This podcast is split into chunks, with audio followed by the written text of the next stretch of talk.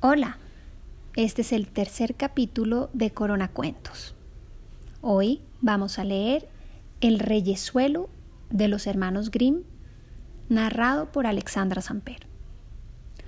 Hace muchos años los pájaros tenían su propio idioma y todo el mundo lo entendía, pero hoy este suena apenas como un gorjeo, un silbido y en algunos casos parece una música sin palabras. En aquel entonces, los pájaros decidieron elegir un rey, porque no querían seguir viviendo sin soberano. Solo uno de ellos no estuvo de acuerdo. Toda la vida había sido libre y libre quería morir. Así que voló inquieto de un lado a otro, gritando ¿Qué debo hacer? ¿Qué debo hacer? hasta que decidió irse a vivir en un pantano lejano y solitario, y nunca volvió a visitar a sus parientes. Los demás pájaros se reunieron para hablar sobre la elección del rey. En una hermosa mañana de mayo llegaron al lugar pájaros de todos los bosques y todos los campos, águilas y pinzones, lechuzas y cornejas, alondras y gorriones. ¿Acaso debo nombrarlos a todos? Hasta el picaflor y la torcaza asistieron al encuentro, y entre la bandada se mezcló también un pajarito que no tenía nombre. De común acuerdo, todos decidieron lo siguiente. Aquel que logre volar más alto será nuestro rey. Una vieja rana que estaba detrás de un matorral oyendo todo, les advirtió. No, no y no. Eso va a terminar en llanto y si peleas. Pero entonces la corneja graznó. ¡Qué disparate! Todo va a funcionar pacíficamente.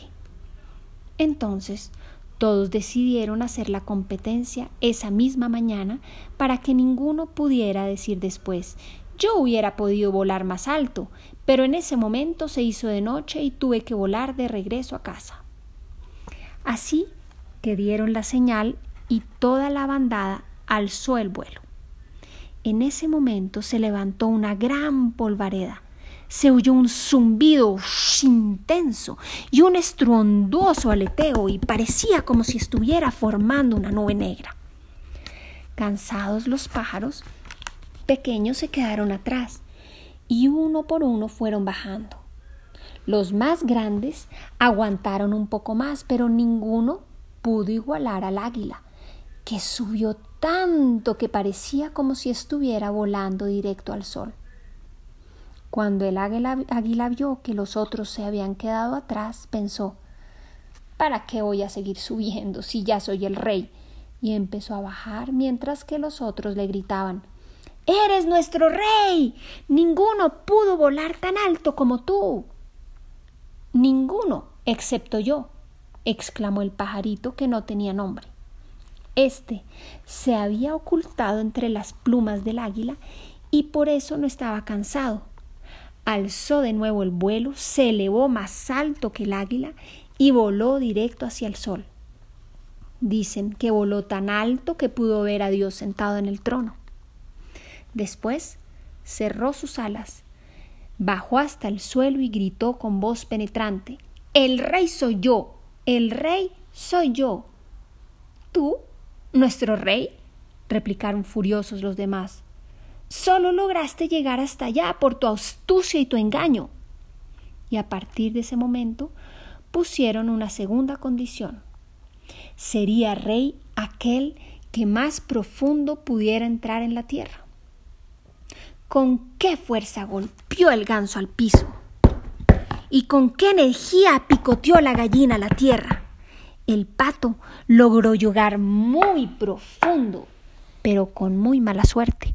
Saltó dentro de una tumba, se le doblaron las patas y caminó quejumbroso hacia la siguiente estanque. Entretanto, el pequeño pájaro sin nombre buscó la madriguera de un ratón, se deslizó hacia adentro y gritó con voz penetrante. ¡Hey! El rey soy yo. El rey soy yo. ¿Tú, nuestro rey? Replicaron de nuevo los otros pájaros, aún más enojados. ¿Crees que vamos a admitir tus trucos? Entonces decidieron encerrarlo en la madriguera para dejarlo morir de hambre y encargaron a la lechuza de vigilarlo. Al anochecer, todos los pájaros estaban con sueño, cansados de haber volado tanto, y cada cual se fue a dormir en su nido. Solo la lechuza se quedó despierta frente a la madriguera sin quitarle los ojos de encima, pero ella también estaba cansada y pensaba Seguro que no pasa nada si cierro un ojo, porque puedo vigilar el agujero con un solo ojo. Y de todos modos, el pilluelo no podrá salir de ahí. Cerró primero un ojo y vigiló con el otro la entrada de la madriguera. El pequeño asomó la cabeza e intentó huir, pero la lechuza le dio un picotazo y él tuvo que volver a guardar la cabeza.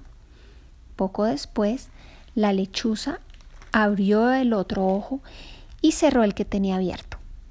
Pretendía seguir alternándolos toda la noche, pero al cerrar un ojo se le olvidó abrir el otro y al tener los dos cerrados se quedó dormida.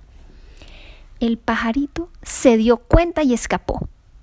Desde aquel entonces, la lechuza no puede dejarse ver de día, pues si lo hiciera los demás pájaros se lanzarían sobre ella para despelucarla.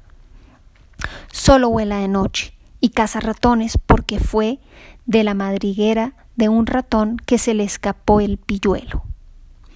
A su vez, al pequeño pájaro sin nombre tampoco le gusta dejarse ver, pues teme que quieran castigarlo si lo atrapan.